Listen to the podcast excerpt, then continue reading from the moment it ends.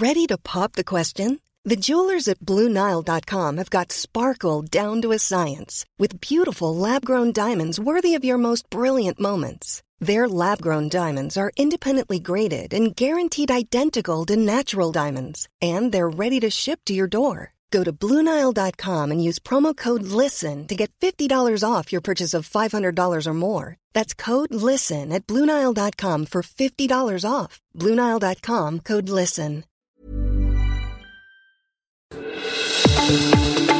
El Heraldo Radio presenta Zona de Noticias con Manuel Zamacona. Zona de Noticias, el epicentro de la información.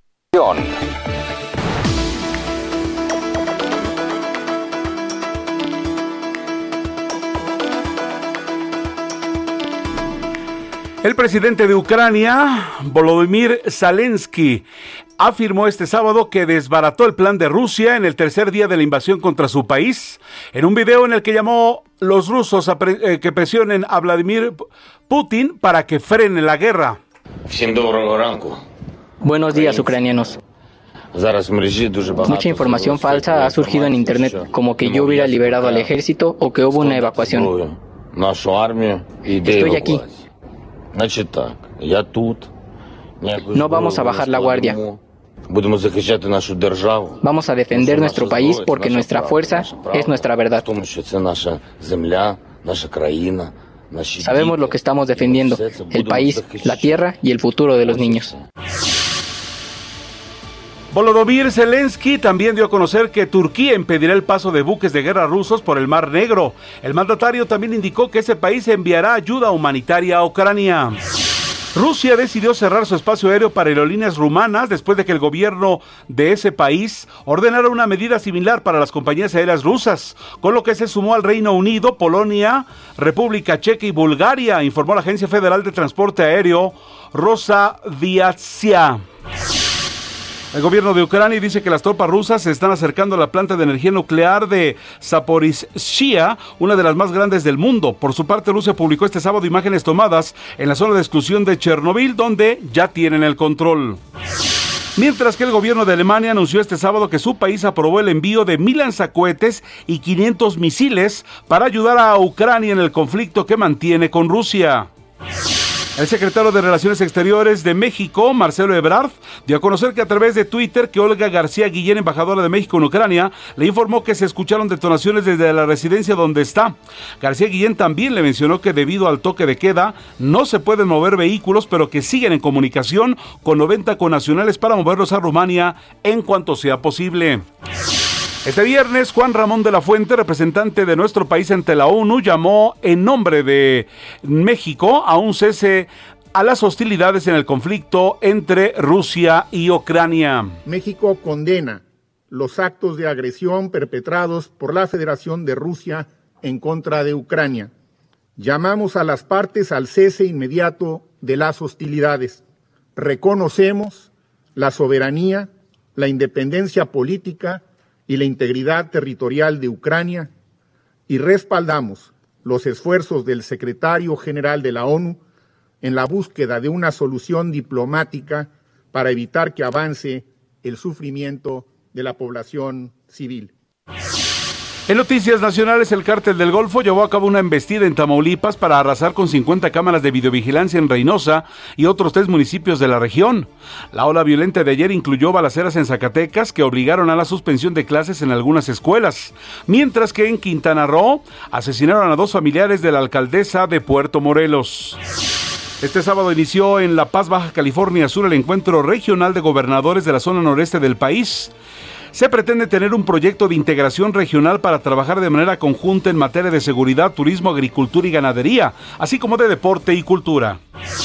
Un joven de 23 años, quien estaba en posición de 150 dosis de LSD, fue detenido por elementos de la Secretaría de Seguridad Ciudadana de la Ciudad de México en el EDC 2002, que se celebra hoy en el auditorio y en el Autódromo Hermano Rodríguez. Luego de que un juez vinculó a proceso penal por el delito de hostigamiento sexual agravado al jurista Eduardo López Betancourt, el Consejo Técnico de la Facultad de Derecho de la UNAM lo destituyó como miembro integrante de ese órgano colegiado y en su carácter de decano del mismo, por lo que se, también deja de ser presidente del Tribunal Universitario, cargo que asumió en 2019.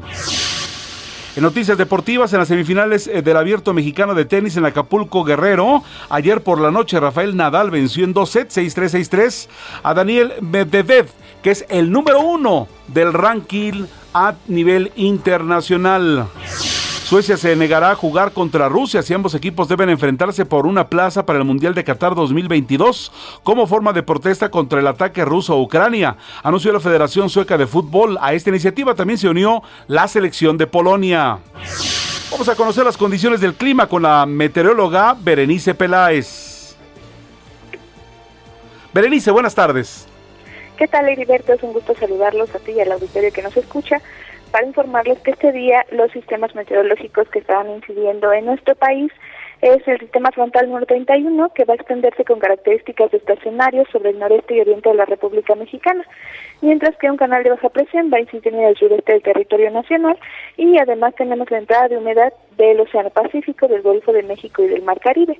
Por estos sistemas que te menciono, las lluvias más significativas para este día serán lluvias puntuales fuertes en el oriente de Oaxaca, el sur de Veracruz, en el estado de Tabasco y Chiapas, así como lluvias con intervalos de chubascos en Jalisco, Michoacán y Puebla. Por otra parte, la masa de aire frío que impulsa este sistema frontal número 31 va a ocasionar ambiente frío muy frío durante la mañana y noche sobre el norte y noreste del país, con posibles heladas matutinas en las zonas altas. A su vez, se prevén densos bancos de niebla en la Sierra Madre Oriental. Respecto al pronóstico de vientos más significativos para este día, será viento de componente norte con rachas de 50 a 70 kilómetros por hora en el Istmo y Golfo de Tehuantepec. Les comento también que un anticiclón en niveles medios de la atmósfera va a ocasionar ambiente vespertino cálido a caluroso en el occidente, centro, sur y sureste del territorio nacional. Finalmente, Heriberto, te cuento que para el Valle de México este día estamos pronosticando el incremento de la nubosidad en horas de la tarde, pero no tenemos condiciones para lluvia en la Ciudad de México y hay probabilidad de lluvias aisladas que podrían estar acompañadas de descargas eléctricas en algunas zonas del Estado de México. Respecto a la temperatura máxima para este día en la Ciudad de México, pronosticamos de 25 a 27 grados Celsius. Hasta aquí el reporte de tiempo desde el Servicio Meteorológico Nacional. Gracias, meteoróloga Berenice Peláez, muy amable. Hasta luego, Heriberto. Buena tarde. Vámonos con Mario Miranda. Él se encuentra enfrente de la Embajada de Rusia en la Ciudad de México, en la zona de la colonia San Miguel Chapultepec. Mario Miranda tiene la información para ustedes. Adelante, Mario. ¿Qué tal, Heriberto? Buenas tardes. Pues te comento que en punto de la una de la tarde, alrededor de 100 personas entre ucranianos, mexicanos y de diferentes nacionales del mundo se manifiestan afuera de la Embajada de Rusia. Los manifestantes ucranianos llegaron a, la a las instalaciones con banderas, globos y flores como muestra de paz. Con un, con un altavoz, los integrantes de la comunidad de Ucrania gritaron consignas en contra de Putin, pidiendo un alto a los bombardeos de Rusia a Ucrania. También hacían un llamado a los a los manifestantes a no causar destrozos, pues la manifestación era en contra de la violencia y comentaron que no era en contra de la comunidad rusa de México y del mundo, sino en contra del presidente Vladimir Putin. Te comento que en estos momentos se está llevando un ritual silencioso, llegaron con música, música este, religiosa de, la cultura ucraniana, las mujeres, aproximadamente 10 mujeres cruzaron el circuito interior vestidas de blanco, pintadas en el rostro con unas lágrimas en color rojo, unas lágrimas de sangre, y en estos momentos se encuentran realizando un ritual afuera de la embajada de Rusia. También te quiero comentar que al pasar los automovilistas sobre el circuito interior hacen sonar sus claxons como muestra de apoyo a la comunidad ucraniana. Pues Heriberto, estaremos pendientes aquí afuera de la Embajada de Rusia. Mario Miranda, muchas gracias por la información estos días. Ha estado caliente la Embajada de Rusia, en México. Ha habido mucha gente que se ha estado manifestando y evidentemente eh, quienes viven de ese país, en nuestro México, son quienes encabezan ello. Mario, estaremos al pendiente. Muchas gracias. Seguimos pendientes. Buenas tardes. Buenas tardes. Las dos de la tarde con nueve minutos, tiempo de El Centro. A nombre de Manuel Zamacona, le saluda esta tarde en este informativo Zona de Noticias, Heriberto Vázquez Muñoz. Bien. lo que te canto a todo el mundo. No he venido a casa en casi un mes. Oh, chocas con la verdad, no finges. Si he tenido fallas, tú también. Se hizo tarde para ser felices. Gilberto Santa Rosa, cantante puertorriqueño de salsa, se presentará en el Auditorio Nacional en el próximo primero de abril. Eh, sus fans, por supuesto, esperan disfrutarlo con su espectáculo Camínalo Tour, que rinde homenaje a sus grandes amigos de la salsa. Santa Rosa cuenta con muchos premios y honores, como el último homenaje realizado por la Academia de la Música en los Grammys. Gilberto Santa Rosa, uno de los grandes de la salsa. Ahora solo hay símbolos de suma y resta. Sumas mis errores, resto tu bondad. Ahora soy la pieza en tu rompecabezas. Que nunca hizo falta, que no encajará. Voy a enumerar todos nuestros errores. Cuando llegue a cero todo acabará.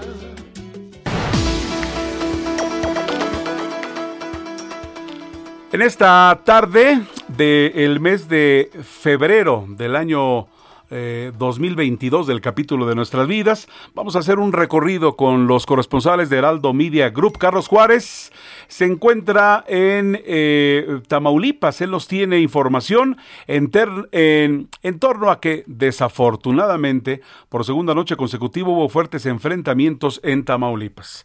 ¿Cómo estás, Carlos? Me da mucho gusto saludarte. Buenas tardes. Hola, ¿qué tal, Heriberto? Muy buenas tardes, qué gusto saludarte a ti y a todo tu auditorio. Se comenta que efectivamente, durante dos días seguidos, se han registrado una serie de enfrentamientos, así como también eh, ataques a las cámaras de seguridad del C5 de la frontera de Tamaulipas. Cabe señalar que todavía la noche de ayer fueron vandalizadas otras más, por lo que se desplegaron operativos por parte de la Secretaría de Seguridad Pública en colaboración con la Guardia Nacional y el Ejército Mexicano. Incluso a través de un comunicado de la Secretaría de Ciudad Pública en el Estado, se confirmó que fue rescatado un autobús donde había una gran cantidad de alumnos, el cual estaba siendo utilizado para tumbar cámaras de seguridad en la ciudad de Reynosa. También se dio a conocer hace algunos instantes que todo esto se debe a, a una reacción por parte de los grupos delictivos que operan en la ciudad de Miguel Alemán, así como también en Díaz Ordaz y en Camargo, debido a que hubo un decomiso de arsenal así como de 14 vehículos, cuatro de ellos con un blindaje artesanal, de los también conocidos como monstruos. Además, también se detuvo a una persona que estaba acusado de homicidio por el gobierno de Estados Unidos, el cual fue puesto a disposición de eh, fue puesto a disposición a estas autoridades de manera inmediata. Hasta el momento, bueno, se han seguido reportando situaciones de riesgo, principalmente en Reynosa, sin que hasta el momento se tenga conocimiento de bajas de civiles inocentes. Hay que señalar que solamente se tiene el reporte de una persona detenida, así como el de cuatro civiles armados eh, abatidos, luego de que el día del viernes, en la mañana del viernes, se enfrentaron a elementos del ejército mexicano en el municipio de Miguel Alemán. Es el reporte que tenemos, Heriberto, desde Tamaulipas. Carlos Juárez, pues eh, ahí está la información, el crimen organizado en cuanto hay un golpe y, de, y verdaderamente un golpe de autoridad, vienen las repercusiones. Un detalle nada más, Carlos se esperaría desafortunadamente hoy también otra otro enfrentamiento, otra aparición de estos grupos delincuenciales en la noche? Eh, esperemos que no, sin embargo, te, repito, todavía así por de manera esporádica se reportan algunas situaciones de riesgo en el municipio principalmente de Reynosa. Hay que estar muy pendientes porque pronto las autoridades Al pendiente, pero se está cortando aquí nuestra comunicación, pero de cualquier manera Carlos ya nos dice, dice que desafortunadamente, ojalá que no, que es lo que esperamos todos, pero había que estar muy al pendiente. Vamos ahora con Carlos Navarro, muchas gracias Carlos Juárez, corresponsal del Heraldo Media Group. Carlos Navarro, eh, eh, pues fíjate que autoridades de la Ciudad de México anunciaron que el plan de vacunación contra COVID-19 será anunciado el próximo domingo. Es correcto, Heriberto. Te saludo con gusto a ti, al auditorio, y es que el plan de vacunación contra COVID para rezagados en la Ciudad de México será anunciado mañana, informó el director de Gobierno Digital de la DIP, Eduardo Clark. A todos aquellos que no han recibido su primera, segunda o hasta tercera dosis, esto les interesa. Escuchemos. Y vamos a estar teniendo sedes o oportunidad para rezago la próxima semana. Vamos a estar anunciándola posiblemente, eh, no posiblemente, vamos a estar anunciándola el domingo, de acuerdo a cómo veamos los números que terminan mañana, y estarían operando a partir del día miércoles. Vamos a tener entonces oportunidad también para rezagados la próxima semana, pero si pueden ir de una vez hoy o pueden ir mañana, pues hay más oportunidades por toda la ciudad. pero estaremos informando entonces de oportunidad para rezago. Y es que en la capital del país, Heriberto, se han aplicado 20.1 millones de dosis de la vacuna contra COVID-19. La cobertura de personas de 15 años o más con al menos una dosis es de 103%. El esquema completo tiene una cobertura del 97% y las personas con más eh, con la dosis de refuerzo son un 72%. Comentarte que hoy continúa la aplicación de la dosis de refuerzo para personas de 18 a 29 años en las 10 sedes que han habilitado las autoridades capitalinas, así es que si sigue sin recibir su dosis primera, segunda o hasta tercera, hoy pueden acudir ya que hay 10 sedes habilitadas. La próxima semana será menor número de unidades vacunadoras. También te comento, Heriberto, que la alcaldesa de Cuauhtémoc, Sandra Cuevas, negó los delitos que se le imputan por privación ilegal de la libertad, robo con violencia, abuso de autoridad, en perjuicio de dos policías capitalinos. La funcionaria aseguró que estas acusaciones son una persecución política en su contra. Y es que después de la primera audiencia del proceso judicial, el juez de control instruyó a la Fiscalía Capitalina para que entregue la carpeta de investigación a Sandra Cuevas para que ella sepa de qué se le acusa. Cuevas dijo estar lista para defenderse presentando pruebas reales y contundentes a medios de comunicación, así como a vecinos y vecinas de la demarcación a través de una línea de tiempo para explicar lo que ocurrió realmente el pasado 11 de febrero en el edificio sede de la alcaldía. Advirtió que la evidencia está soportada con evidencia videográfica. Ante ello, la jefa de gobierno Claudia Sheinbaum aseguró que no se trata de un tema político, sino de justicia. Escuchemos. Es un tema de justicia. Esa es mi mi opinión. Este no es un tema político, no es un tema de otro tipo, es un tema de justicia. Y quien tiene que hablar, pues es la justicia. Así es que vamos a ver, Heriberto, hasta dónde llega esta disputa entre la alcaldesa de Cuauhtémoc, Sandra Cuevas, y el gobierno capitalino que encabeza Claudia Sheinbaum. Heriberto, la información que te tengo. Muchas gracias, Carlos Navarro, en torno a esto de la vacunación contra COVID-19 y también en este tema que que pues bueno, está en la boca de todos, una situación en torno a la alcaldesa de la delegación, de la alcaldía de, de Cuauhtémoc, Sandra Cuevas. Vamos ahora al centro del país. Pepe Alemán, corresponsal del Heraldo Media Group en San Luis Potosí. Durante esta semana se ha detectado actividad en el teléfono móvil del exdiputado local potosino Pedro César Mijis Carrezales, que como usted recordará, desapareció desde el 31 de enero. Pepe, me da mucho gusto saludarte. Buenas tardes. Heriberto, muy buenas tardes. Efectivamente, para informar al auditorio que el caso de la desaparición del exdiputado local potosino Pedro César Mijis Carrizales de Serra arroja nuevos hallazgos ya que autoridades locales de aquí de San Luis Potosí reportaron actividad en su teléfono móvil en puntos de Nuevo León y Tamaulipas, y Tamaulipas a principios de semana, mientras que en Coahuila ha trascendido en las últimas horas que en Coahuila fue encontrada la camioneta donde se trasladaba cuando se perdió contacto con él el pasado 31 de enero en un hotel de Saltillo.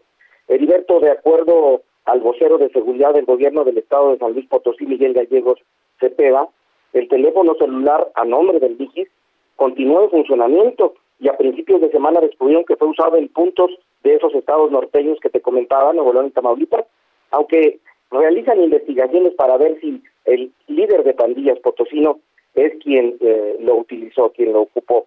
En tanto, como te comentaba, en las últimas horas ha trascendido que de acuerdo eh, y publicado en medios locales de allá de Coahuila, que citan autoridades ministeriales de aquel estado norteño, dicen que la camioneta Journey modelo 2014 fue encontrada en la calle Miguel Hidalgo en el centro de Saltillo el pasado miércoles, hace dos días, eh, tres días, perdón.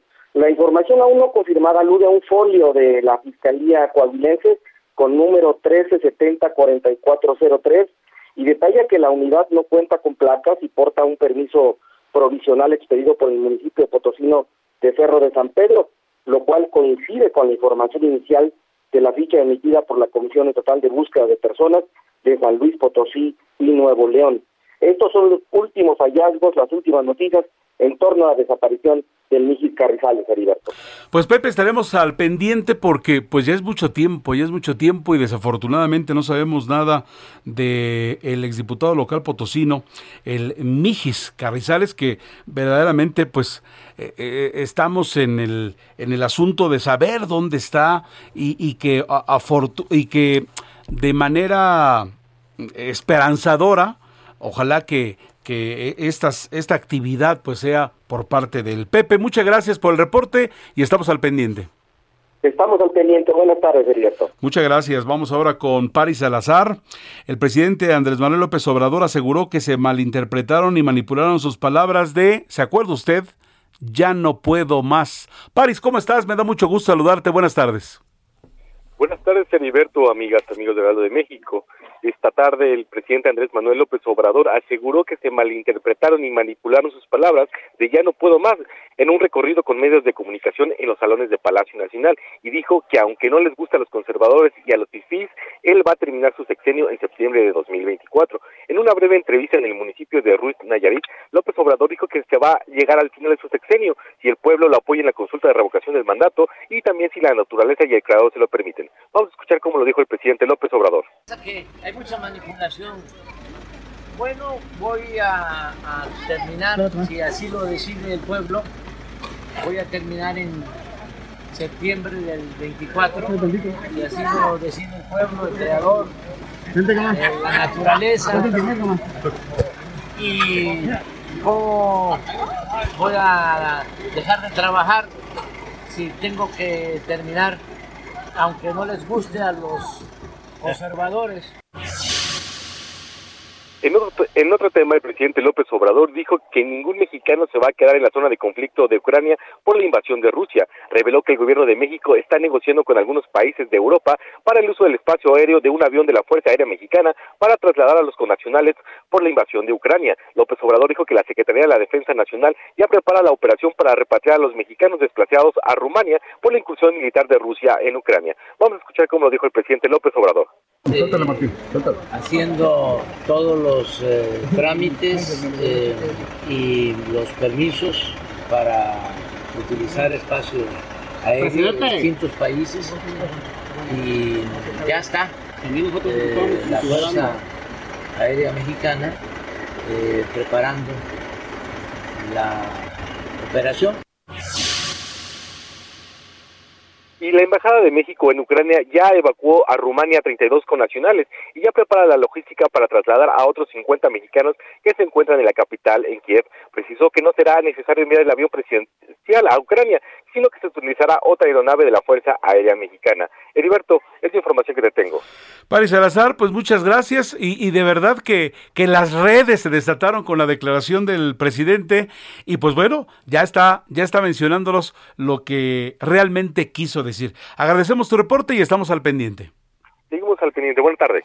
Buena tarde. Por cierto, queremos saludar muy especialmente a los amigos que nos están escuchando y nos ven en O Media Televisión Houston, canal 21.10. Saludos cordiales allá en esta zona tejana, en O Media TV de Bimund, en el canal 27.10, No Media TV en Atlanta, en el, en el canal 22.10.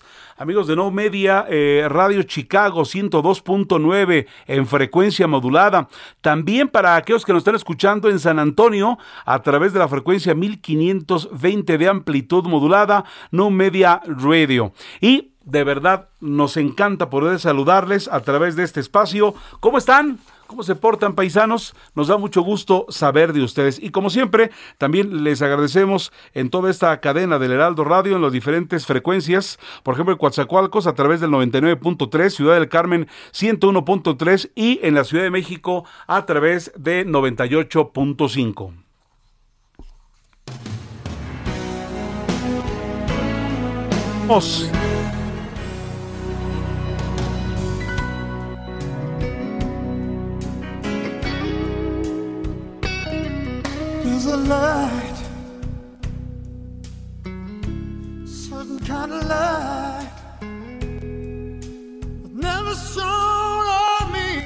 Michael Bolton, la clásica Amar a alguien, hoy cumple 69 años de edad en esta producción que surgió en 1992. Michael Bolton, una superestrella de una gran voz, 69 años, felicidades. Everybody says do each and every little thing. But what does it bring if I ain't got you? I ain't got you.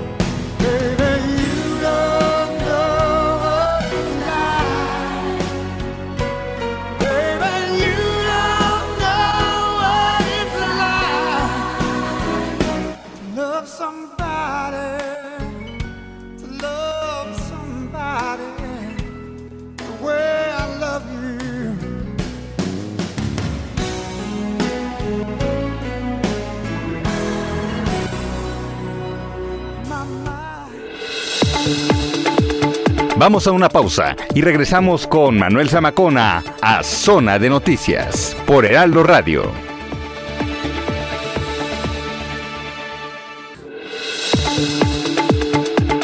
Ya estamos de vuelta. Zona de Noticias con Manuel Zamacona.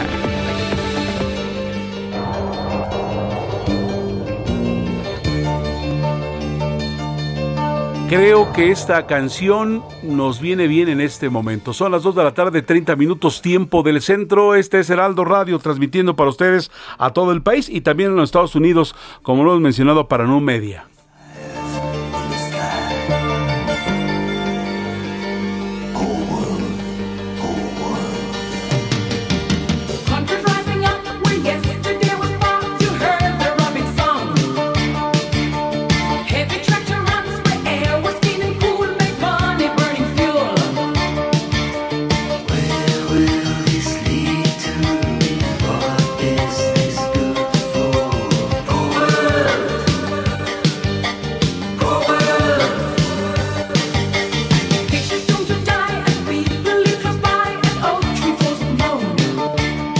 Canción del grupo Bonnie M. ¿Se acuerda aquel de Baker y de Ríos de Babilonia? Bueno, pues para 1981 eh, sacó su último éxito que se llamaba No maten al mundo. Esta canción que, que hablaba de un mundo que es el que queremos. Por favor, no lo maten.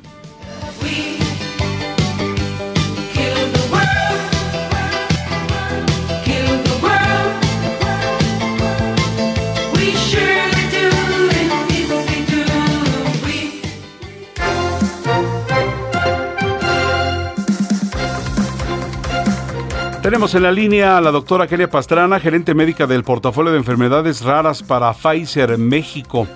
Y es que resulta que el día 28 se conmemora el Día Mundial de las Enfermedades Raras que afectan a 300 millones de personas a nivel mundial y que en conjunto impactan a un entre 3 y 4% de eh, todos los recién nacidos, que de repente hemos conocido gente que, por ejemplo, el, lupus desafortunadamente ya es más común, pero cuando empezábamos a saber de, de, enfermedades, nos dimos cuenta, la humanidad se da cuenta que no era lo único que ocurría, que era un, un mal que, que nos estaba afectando. Las condiciones, nuestra alimentación, que son distintas, pues hacen esta denominación, que puede parecer incluso distinto, raro, pero así se le denomina y es por eso y, y, y, y nos hemos encontrado con esta clase de, vamos, de calificaciones que por eso se le llama enfermedades raras ya a nivel internacional. Es un fenómeno que nos alcanza y por eso, por eso tenemos a la doctora Kena Pastrana que eh, pues ella, reitero a ustedes, es gerente médica del portafolio de enfermedades raras para Pfizer México. Doctora, buenas tardes. Muchas gracias por eh, tomar la llamada. Hola Heriberto, buenas tardes a ti y a todo tu auditorio. Muchas gracias, doctora. Este fenómeno de las eh, enfermedades raras es algo que ya nos alcanza y que tenemos que vivir con él. Claro, Heriberto, mira, con, con muchísimo gusto el lunes celebramos el Día Mundial de las Enfermedades Raras o Poco Frecuentes. Este tipo de enfermedades son llamadas así cuando se presentan en menos de cinco personas por cada 10.000 habitantes. La idea de la conmemoración de este día es eh, hacer visible a este, a, este grupo de, de pacientes eh, que, que a nivel mundial eh, alcanzan casi los 300 millones de personas. Sí, es, es algo es algo importante como ya, ya vemos el objetivo, ¿no? De repente, ¿por qué ¿Por qué ponerlo para que todo el mundo se entere? Pues precisamente para eso. Pues mismo, doctora, nos dimos cuenta con el COVID, porque en el arranque era una enfermedad rara y es el problema de las enfermedades raras, ¿no? Que no sabemos por dónde y a veces este, para encontrar el, el cómo atacarlas o controlarlas es el, es el gran problema, supongo. Claro, claro, Heriberto. Mira, existen alrededor de entre seis mil y ocho mil enfermedades raras. Entonces creo que el problema inicia desde el reconocimiento de las mismas, desde el hacer el diagnóstico de estas patologías, ¿no? Eh, y, y, por otro lado, pues tenemos que, que, que, tener estos ojos mucho más equitativos en términos de, de diagnóstico y de acceso a tratamiento de todo tipo de enfermedades. Y como bien lo mencionabas, eh, algunas enfermedades raras, en su mayoría son genéticas, pero otro porcentaje, casi entre el 20 y el 30% de, de las patologías eh, poco frecuentes o raras se presentan secundarias a alguna infección o algún cáncer o, a manifestaciones propias de la edad. Entonces, pues nadie estamos exentos de, de padecerlas, Heriberto. Pues sí, ¿qué, tema tan, qué tema tan difícil y sobre todo porque hay mucha gente que, que, no sabe ni cómo le dio ni por qué, no había antecedentes, simplemente le ocurrió. Doctora, eh, eh, ¿hay un registro de cuántas enfermedades raras aparecen al año? Pues es uno de los grandes esfuerzos que, que eventualmente el gobierno federal eh, hará al respecto así como organizaciones de la sociedad civil y nosotros, la industria farmacéutica, siempre atentos para, para ayudar a las autoridades y a estos grupos de pacientes a, lograr eh, entender y saber qué tipo de enfermedades aqueja más a nuestra población.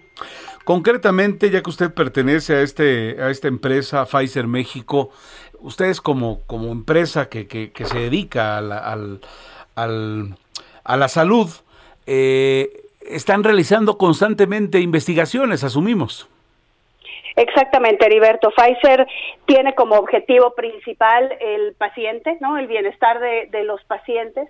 Y sí, eh, no solamente eh, enfermedades en general, sino el portafolio de enfermedades raras tiene actualmente tratamientos para hemofilia, para enfermedad de Gaucher, y sigue, seguimos en, investigación para lograr eh, eh, desarrollar más productos que puedan beneficiar cada vez a más pacientes. E históricamente, cuando alguien tiene una enfermedad rara, este, le puede pasar a cualquiera, edad, condición social, eh, no sé, raza. Esto es así, ¿no, doctora? Exactamente, Heriberto. Mira, las enfermedades raras tienen una distribución poblacional eh, eh, muy específica, distinta en cada población, pero como bien lo mencionas, aunque casi el 80% de ellas son genéticas y o familiares, entre el 20 y el 30% de estas patologías se pueden presentar a lo largo de la vida sin importar raza ni género. Pues ahí está este problema. El día lunes se conmemora este Día Mundial de las Enfermedades Raras que, que afectan a, alrededor de 300 millones de personas a nivel mundial. Doctora Kena Pastrana, gerente médica del portafolio de enfermedades raras de Pfizer México, gracias por esta explicación y tomaros la llamada. A tus órdenes, Heriberto. Saludos a ti y a todo tu auditorio. Gracias. Hasta luego. Muy gentil, gracias. Dos de la tarde, 38 minutos, tiempo del centro de México. Bajadón de precios Soriana. Lleva el segundo al 50% de descuento en higiénicos Elite, Cotonel, detergentes más color y jabones líquidos para cuerpo y manos. Y todos los colchones al 30% de descuento. Soriana, la de todos los mexicanos. A febrero 28. Aplica restricciones y sobre la misma línea de producto. Válido en Hiper y Super. Entrevista. Ya en la línea telefónica al presidente del Consejo Ciudadano de la Ciudad de México, Salvador Guerrero Chiprés. ¿Cómo está? Buenas tardes, Salvador. Le saludamos a, nombre del Heraldo de México en esta transmisión mm, internacional. Heriberto, me da mucho gusto saludarte y hacer lo mismo con tu audiencia. Estoy a tus órdenes. Muchas gracias. Bueno, pues el pasado lunes 21 de febrero, un alumno de una secundaria diurna, ya, eh, la 79 República de Chile, en la Ciudad de México, en la zona de Iztapalapa concretamente, ingresó con un arma de fuego al plantel y se lesionó su mano izquierda. Además, después se supo que una de sus compañeras resultó lesionada. ¿Qué hacer en estos casos? Eh, y, la pregunta concreta es, ¿es viable el programa de Mochila Segura, Salvador Guerrero Chiprés? Bueno, en principio hay que decir que el programa Mochila Segura, a partir de un debate que se generó en algunos segmentos de las organizaciones de padres de familia, pues impactó la opinión de la Comisión Nacional de Derechos Humanos y también de la Corte, quienes desde el 2019, cuando menos, han considerado que ese programa intervenía en los derechos de los niños, en particular lo que tiene que ver con su propia identidad, su privacidad y otros aspectos de algunos bienes jurídicos que reivindicaban en ese momento ese segmento de los padres de familia y esas instituciones. Hay que decir que como consecuencia de ello, pues ese programa pues no tiene vigencia. Lo que nos plantea el tema que tú mencionas, Heriberto, es que es necesario que haya algún tipo de supervisión, pero tendrán que ser las organizaciones de los padres de familia, tendremos que ser la ciudadanía, quienes garanticemos sobre todo que no haya armas en las casas, porque para que no lleguen a las escuelas, pues no tiene que haber armas en las casas, y eso es algo clave. Y al mismo tiempo estamos trabajando desde el Consejo Ciudadano con el Gobierno de la Ciudad de México y con la CEP junto con otras organizaciones, a ver qué protocolo diseñamos en estos días para que sea útil y podamos tener, sí, efectivamente, escuelas seguras. A, nivel internacional, eh, ¿qué es lo que se hace? ¿O, sabe de alguna experiencia eh, eh, positiva? Digo, porque el, problema allí está o quiere crecer y, es buen momento para poner allí la atención. Bueno, pues a nivel internacional existen los todos los modelos, desde la imposibilidad de que el gobierno actúe dentro de las escuelas hasta la plena participación del gobierno en coordinación con las autoridades escolares, pasando por modelos híbridos donde se gestiona la seguridad de las escuelas en consejos donde participan padres de familia, empresas, evidentemente y eventualmente también ciudadanos y las propias autoridades. Existen esos tres modelos en todo el mundo, en particular en países donde ha habido crisis después de conflictos armados o eventualmente por la presencia de organismos delictivos de alta peligrosidad, como puede haber sido el caso de Honduras o de Colombia, para citar algunos eh, ejemplos. Aquí lo importante en México es reconocer que estos son casos muy, muy aislados. Es importante de todas maneras estar muy alertas porque el argumento del papá que compró el arma es que él se sentía inseguro por por asaltos. Nosotros participamos como Consejo Ciudadano en la en el programa Di sí al desarme sí a la paz que eh, se fundamenta en esta eh, convicción de que hay que retirar las armas de las calles, retirándolas también de las casas.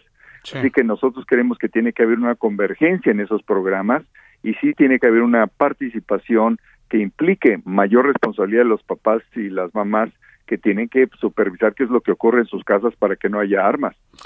De, de repente tenemos, eh, eh, nos pone la pregunta era porque de repente, bueno, ¿y, ¿y, cuál modelo? ¿Qué nos viene bien a nosotros en la Ciudad de México? Porque también eh, hay factores, ¿no? De repente, he visto también que los papás dicen, bueno, es que se están violando los derechos de los muchachos, pero también quienes pueden ser víctimas de estas circunstancias, pues pueden decir sí, pero en lo que se violan los derechos nos afecta a los demás, ¿no?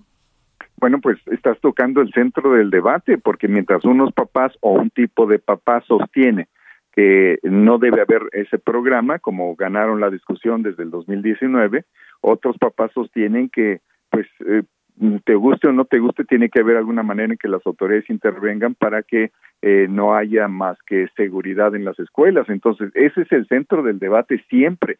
Ahora bien, insisto, en la Ciudad de México ha habido una mejora muy notable en materia de seguridad en los últimos tres años. Estamos hablando de que la incidencia delictiva prácticamente en algunos de los delitos de más alto impacto disminuyó en 50%. Eh, está demostrado que en la medida en que las armas se retiran de las casas y de las calles, por supuesto, eh, disminuyen los incidentes con lesiones eh, eh, que implican armas de fuego, obviamente. Entonces, nosotros creemos que eso también debería impactar en las escuelas y el modelo que funciona, creemos nosotros, tiene que ver con la participación directa de padres y madres de familia en coordinación con las autoridades, en coordinación con organismos ciudadanos y, concretamente debería ser un modelo en que a la entrada de las escuelas sean los papás o grupos de papás o comisiones de papás y de mamás quienes revisen lo que entra en las escuelas. E insisto, para que eso no ocurra, no debe de haber armas en las casas no con el pretexto de que con eso me voy a redefender, no con el pretexto de que con eso voy a remediar una disputa con mi vecino, no con el pretexto de que yo pertenezco a un organismo, etcétera. Nada de eso. Así es que qué difícil, qué difícil, pero esperemos la colaboración de todos. Salvador Guerrero Ciprés, presidente del Consejo Ciudadano de la Ciudad de México, muy gentil por tomarnos la llamada y aclararnos cómo siguen estas cosas y ojalá que esto en bien de la gran mayoría se resuelva. Así sea, esperemos que ese protocolo esté muy pronto. Muchísimas gracias, Heriberto, por darnos oportunidad al Consejo Ciudadano de platicar contigo. Al contrario, muchas gracias. De verdad que sí, ojalá, de verdad. O sea, eh, es cierto que de repente nos puede incomodar, pero esto es cuando, como cuando una obra vial, oye, es que me está causando problemas por tránsito, sí, pero al final va a beneficiar a la mayoría. Y la mayoría, ¿qué es lo que quiere? Porque de repente, por supuesto que poner un policía que esté vigilando es difícil, pero como lo está comentando don Salvador eh, Guerreros eh, Chiprés, bueno, y si ponemos a los papás a que sean los que revisen, pues vamos tomándole forma, pero no dejarlo allí al aire en una discusión que desafortunadamente, ojalá que no se nos salga de las manos y al rato no lamentemos que algo se haya hecho en torno a ello. Vámonos ahora con Juan Guevara, vámonos hasta eh, el sur de los Estados Unidos y estamos hablando, ¿se acuerdan de los amigos de No Media? Él es líder de ese proyecto allá en la Unión Americana, pero en este instante es eh, nuestro experto en tecnología, así que vamos a, vamos a charlar también con él. Hablemos de tecnología con Juan Guevara. Juan, un placer saludarte. ¿Cómo estás? Buenas tardes. Mi queridísimo Heriberto, pues muy, muy contento de estar contigo en Zona de Noticias y para todo el grupo de nosotros de Now Media y del Aldo Media Group, soy el compañero de trabajo que platica de tecnología los sábados y los domingos. Y fíjate que eh, unas cosas importantes que hay que mencionar aquí, Heriberto, es... Venga. Bueno, le damos, le damos muchísimo gusto que, que eh, Georgina nos, nos aprobó este tema, porque es la tecnología en épocas de guerra, y en este caso la tecnología que se ha utilizado en la guerra de eh, Rusia contra Ucrania. Fíjate que como nunca hemos visto algo que eh, no se ve tanto en las guerras anteriores, la guerra del Golfo, las guerras en Afganistán, etcétera, que es el uso de la tecnología para manejar la ciberguerra contra otros países. Para darte una idea, Estados Unidos experimenta ciberataques a eso de 20 mil ciberataques por hora. ¿Y de dónde vienen estos ciberataques? Bueno, pues vienen de eh, Pakistán, vienen de Afganistán y algunos claramente vienen de Rusia. Quiero, fíjate, ¿tú tienes una idea de cuántos ciberataques tuvo Ucrania en los últimos tres días? ¿Tienes alguna idea del número? No, no, no, sé, pero, pero por lo menos en la en, lo que tenemos en mente, pues si los rusos son los líderes en eso, ya me imagino, una locura. Bueno, tuvieron en los últimos tres días 300 mil ataques eh, a su infraestructura.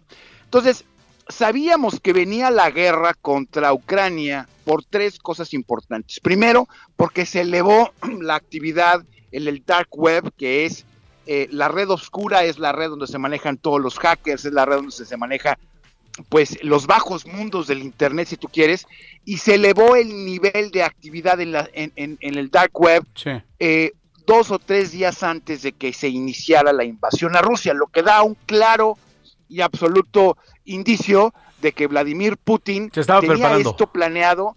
Eh, ¿Me escuchan? Sí, sí, por supuesto, digo que se estaba preparando para ah, ello. Ah, ah, sí, sí, sí, claro, estaba esto preparado desde el lunes, que fue que el lunes de esta semana se venía con este proceso.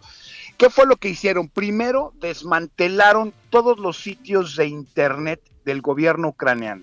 Es decir, la primera etapa de una ciberguerra es evitar que, eh, eh, o era evitar que el gobierno ucraniano se pudiera comunicar con su gente. ¿Qué hicieron? Instalaron sistemas que empezaron a comerse los datos del gobierno ucraniano, destruyeron los sitios de internet, de manera que pues el gobierno ucraniano no pudiera comunicarse de manera efectiva o, oficial a través de los servidores del gobierno. Número dos, eso lo anticipó eh, eh, Zelensky y una de las cosas que hicieron fue inmediatamente tener una conexión directa, un sistema que se llama VPN, que es un sistema de comunicación directa, para poder publicar en redes sociales.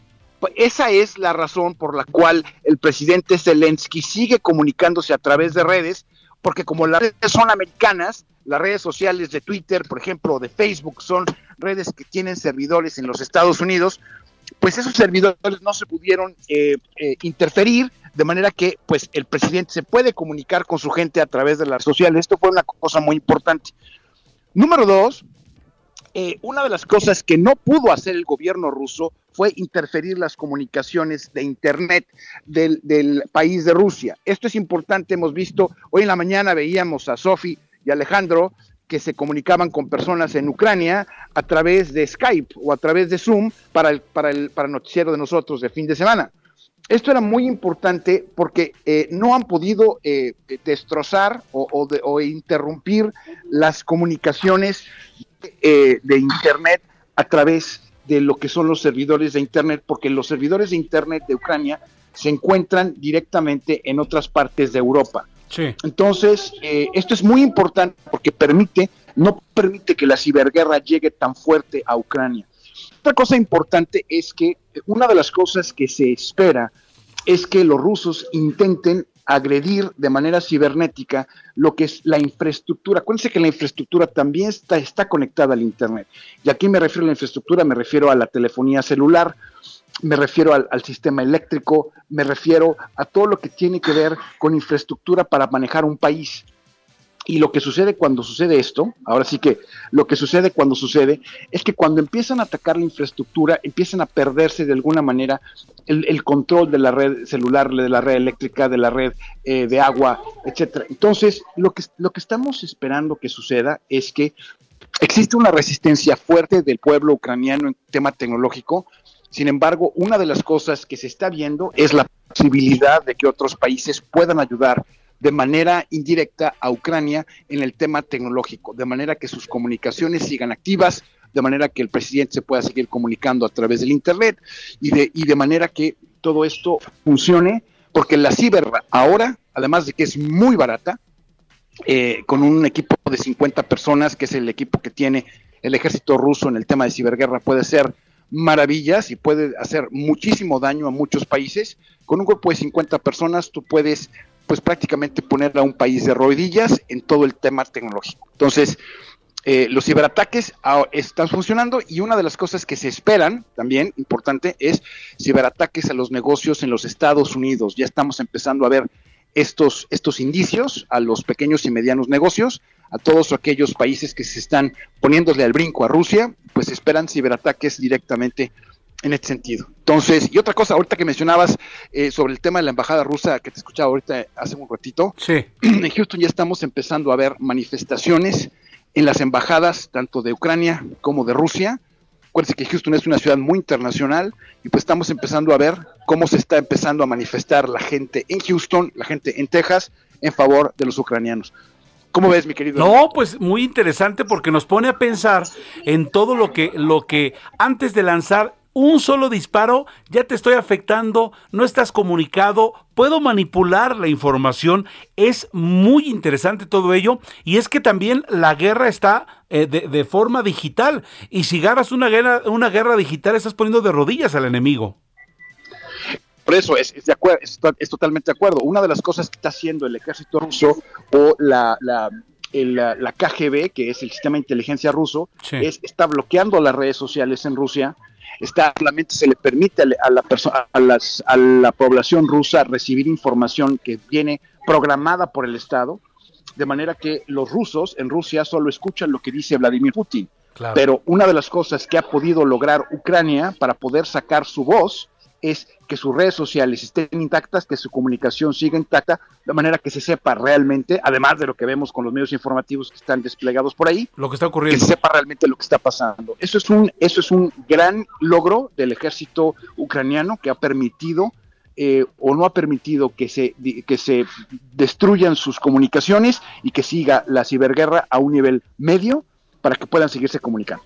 Pues, pues te agradecemos de verdad que nos has abierto el panorama. ¿Qué viene? ¿Seguirán aguantando? Ahora sí que en el último minuto, Juan, ¿seguirán aguantando? Porque los rusos son los dueños de, los hackers, ¿no?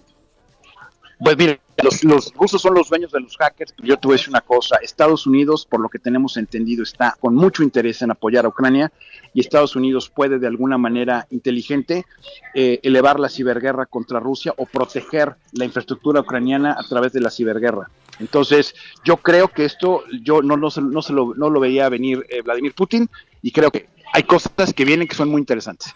Y vamos a estar analizando contigo. Como siempre, Juan Gavar, un abrazo fuerte hasta Houston. Amigos de No Media, saludos cordiales y estamos al pendiente. Estamos al pendiente, gracias. Gracias. Llenamos el caldero Nacho Cano cumple 59 años, este creador de Mecano, ¿se acuerdan de este trío español? Curiosamente, este es, el, este es el único sencillo que tiene su nombre, pero él no canta porque él nunca cantaba. Él era el gran corazón, ¿se acuerdan de ese gran trío pop? Exactamente, nada más en los coros aparece, aparece por allí. Hoy cumple 59 años de edad. Felicidades. La bandera del cariño. Las cosas Vamos a una pausa y regresamos con Manuel Zamacona a Zona de Noticias por Heraldo Radio.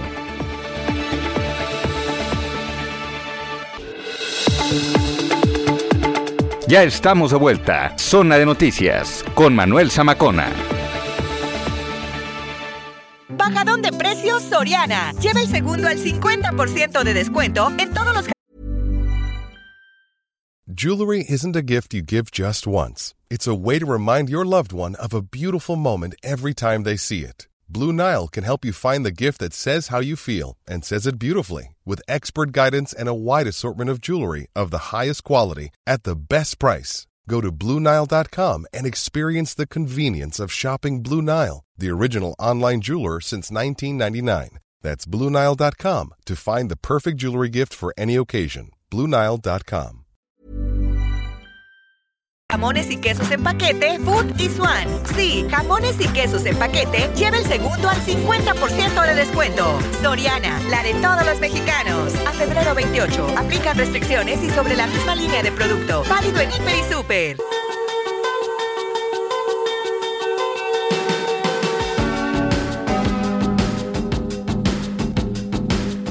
Tears for Fears, creo que nos viene bien en este momento con este clásico de los 90. Todos quieren gobernar al mundo.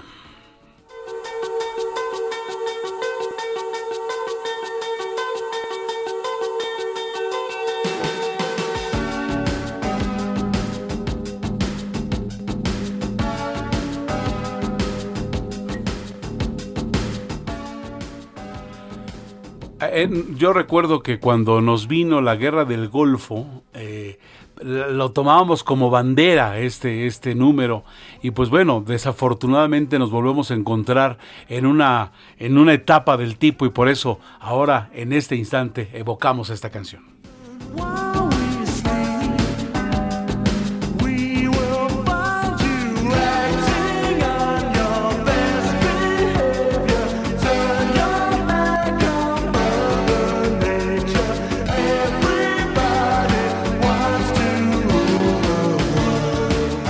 Vamos ahora, son las 3 de la tarde con dos minutos a través del Heraldo Radio y New Media en esta transmisión internacional de costa a costa y frontera a frontera en el país, también en Texas, allá en la zona de Illinois, en, en, en Georgia, en algunos estados de los eh, Estados Unidos.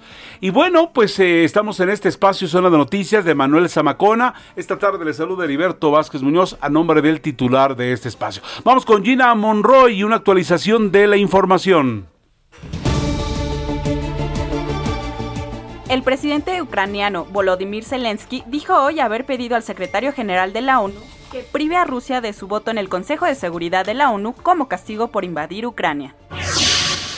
Autoridades de Polonia informaron que alrededor de unos 15 115.000 ucranianos cruzaron a ese país desde el inicio del ataque ruso el pasado jueves. De los 600 millones de dólares aprobados este viernes para apoyar a Ucrania por el presidente de Estados Unidos, Joe Biden, 350 millones se destinarán a asistencia militar de los inventarios del Departamento de Defensa. El Papa Francisco pidió paz para que el mundo sea protegido de una locura de la guerra mediante un mensaje publicado en redes sociales y que acompañó con las palabras Recemos juntos. El canciller Marcelo Ebrard dio a conocer que las primeras familias mexicanas ya están fuera de la zona de peligro en Ucrania, gracias a la coordinación de las embajadas en Ucrania y Rumania. Aquí para darles el testimonio de la salida que tuvimos de esta zona de guerra en Ucrania. Excelente, excelente la coordinación que tuvo la Secretaría de Relaciones Exteriores, tanto para nuestra salida de Kiev a Ivano-Frankivsk como aquí el recibimiento en, Rumania es, dan ganas de besar el piso. Señor embajador, muchas gracias. En otras noticias, autoridades de la Ciudad de México informaron que este viernes se aplicaron un total de 235.709 dosis contra COVID, cifra que supera el último récord impuesto el pasado 19 de febrero, cuando en la capital del país se aplicaron 210.671 vacunas.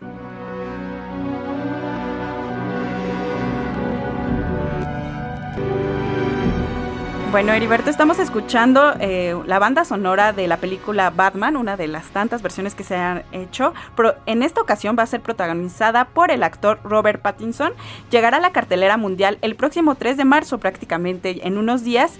Esta película ha generado mucha expectativa entre los fans del murciélago, desde el casting hasta la historia misma. Así que ya lo saben, a todos los fans de Batman se estrena este 3 de marzo en todas las salas de cine. Hay que estar al pendiente y se dice que Batman regresa a sus orígenes, Así más es. oscuro que nunca. Así es, la verdad yo Nada estoy muy emocionada. Sí, exacto, Sí, Nada, de, nada de cosas fresas, mira qué lindo. No, no, este, no tiene sentimientos, Sí. es muy práctico. Y a los que nos gusta Batman, este, de repente me dicen, oye, ¿por qué te gusta más Batman que los otros? Porque es real, es de sangre y hueso, eh, de carne y hueso, le puede pasar lo que sea. En cambio, los otros son y tienen súper eh, eh, propiedades que, que no son reales y Batman es real, auténtico y también tiene ese oscuro lado que todos los seres humanos tenemos. Así es, se convierte en uno de los superhéroes favoritos en mi caso por toda la tragedia, ¿no? Que viene detrás y creo que eso es lo que le hace el personaje. Así que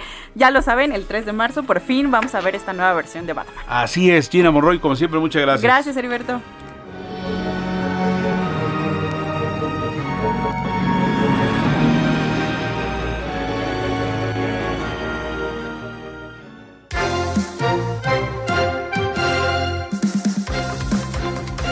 Amigos, saludos amigos de Colima en el 104.5, Culiacán 104.9, Guadalajara, Jalisco 100.3, en La Laguna.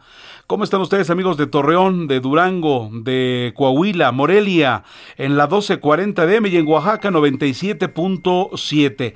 Gracias por estar sintonizándonos en esta transmisión de, de Zona de Noticias. Y estaba a punto de decir zona de guerra, porque desafortunadamente estamos en un proceso que nos está alcanzando. Tengo en la línea telefónica a la maestra Raquel Saed, académica del Departamento de Estudios Internacionales de la Universidad Ibero- Iberoamericana, la Ibero, como se le conoce en el Valle de México. Maestra, me da mucho gusto saludarle. Gracias por tomarnos la llamada. Hola, ¿qué tal? Buenas tardes, Heriberto. Muchas gracias por la invitación. Pues se nos vino la guerra, parecía que no, venían las amenazas y, y- y tenemos un conflicto, ¿no? Hay muchas, eh, muchas generaciones que no sabían de algo que repercutiera tanto y que estuviera en la boca de todo el mundo.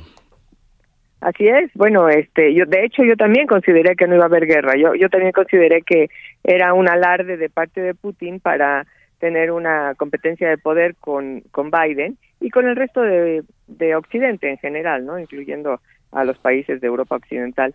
Pero no, no, y se fue con la guerra eh, y, y además se fue contra la capital, Kiev, que es, ahí un, una demostración de todas las intenciones que tiene porque eh, está condenando al gobierno de Zelensky, el, el, el presidente de Ucrania, diciendo cosas así como que es un genocida, que tiene intenciones nazis, y bueno, una serie de... Bueno, ya está drogadicto, le dijo este eh, Sí, maestra, sí, o sí, sea, lo ataca este presidente que, que, que tiene unos orígenes, es él fue comediante, o sea, fue un artista. Sí. Este, Él ah, fue comediante. Así Sí, es, así como Putin fue un exagente de la KGB, pero de repente veíamos que el, el- el problema era que lo hemos visto cualquier cantidad de veces. Yo recuerdo la Segunda Guerra Mundial, los sudetes, este, el, el pretexto de Hitler, eh, lo de Bosnia y Herzegovina, nos pasó a los mexicanos con, con, con Texas, que de repente con unos de otros países, con otras este, situaciones eh, religiosas, eh, etcétera, eh, llegan a una zona de un país que no les pertenece y de repente pues ya dicen queremos ser del país del que venimos y de repente nosotros veíamos que eso es lo que estaba pasando con esta con esta zona de Donetsk y, y Lugansk que, que, que en general se le conoce como Donbass y creíamos que el asunto nada más iba a quedar allí este maestra. Sí, sí, de hecho el, el, el asunto es que hay que revisar la historia de la relación entre Rusia y e Ucrania, ¿no? porque ha sido independiente, ha pertenecido a la Unión Soviética, se le ha anexado como Estado federativo al, a la parte de Crimea y eh, ya que se colapsa la Unión Soviética, pues entonces dejan ir a varios países, entre ellos a Ucrania, que yo creo que es el, el eh, la parte más importante que dejó ir Rusia, porque además de todo, no sé si recordarán el auditorio, pero ahí es donde estaban apostados la, los misiles nucleares. Y cuando se colapsa la Unión Soviética, ellos tienen que firmar, de hecho, un tratado eh, que se llama el Tratado de Budapest, donde se compromete eh, Ucrania a entregar todos los misiles y Rusia se compromete a no invadir o querer este, hacerle la guerra a Ucrania. Exacto, Entonces, para que pues, no estuvieran, aparentemente para que no estuvieran los misiles por todas partes, nada más se le depositan a, a- a Rusia, ¿no? Para que no es- porque había en cualquier cantidad de repúblicas en aquel entonces las so- soviéticas socialistas, este depósitos de misiles, pero entonces solo se los queda a Rusia. se los queda Rusia, pero también Ucrania lo, lo más importante es que es el, el, el espacio como de, de eh, relación entre Rusia y Europa. Entonces, Ucrania quedaba en medio y los Sí. misiles quedaban en el lado de Ucrania. Y Ucrania todavía no se definía. Y además de todo, también tenemos que recordar que Ucrania es un estado eh, multiétnico. Tiene por un lado a, a rusos o gente de origen rusa y también tiene a los ucranianos y de algunos otros lados de por ahí, de toda esa zona, ¿no? Polonia, de Bielorrusia y todo esto. Y con esto queda Ucrania en la mitad. Esto es lo que estaba preocupado Putin. Pero bueno, el, el argumento que hoy ha elaborado es el tema racista, el tema de que eh, En estas repúblicas de, de Ucrania- en estas repúblicas de mayoría eh, de, de residentes rusos, maestra.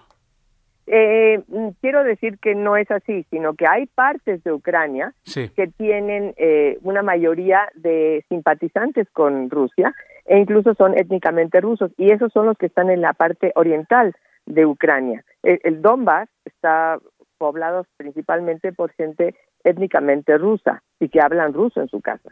Sin embargo, toda la parte occidental, que es bastante grande, eh, son ucranianos.